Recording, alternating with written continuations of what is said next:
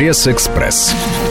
Здравствуйте. Бюджет в гостях у сказки. Под таким заголовком еженедельник «Коммерсант. Деньги» пишет.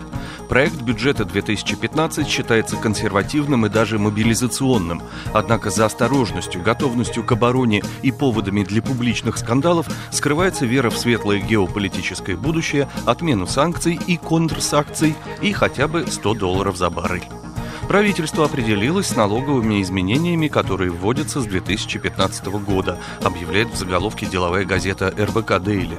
Окончательные решения принимались на совещании у президента Владимира Путина 17 сентября и на заседании правительства 18 сентября. Все принятые налоговые инновации уже включены в доп. доходы в проекте федерального бюджета на 2015-2017 годы, который также одобрен правительством в прошлый четверг. Министр финансов Антон Силуанов по результатам обсуждения бюджета в правительстве уже объявил, что мы обошлись без повышения налогов, без повышения налоговой нагрузки. Впрочем, опрошенные РБК или эксперты полагают, что Силуанов просто обобщил. На отдельные группы налогоплательщиков нагрузка все же вырастет. В России вернут сборы за право торговли на такси и туризм, уточняет в заголовке деловая газета «Ведомости».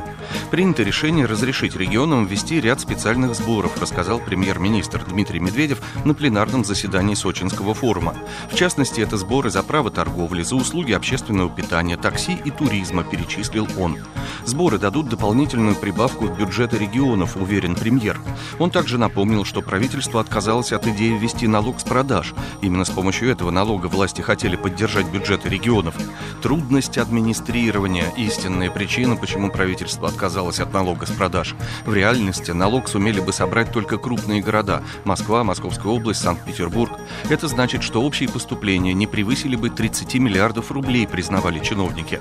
А доходы от сборов для той же Москвы, с учетом всех погрешностей, дифференциации ставок, возможного ухода в тень и постепенности введения пошлин, могут составить от 20 до 30 миллиардов рублей в первые годы, в дальнейшем до 40-45 миллиардов рублей, приводят расчеты Минфина ведомости. Бюджетный дисбаланс беспокоит чиновников. Минфин опять требует повысить пенсионный возраст. Такой заголовок находим на первой полосе независимой газеты. Реалистичность проекта бюджета 2015 вызывает большие сомнения у министров, которые его только что утвердили. Высокие бюджетные риски стали главной темой комментариев руководителей экономического блока правительства на инвестфоруме в Сочи.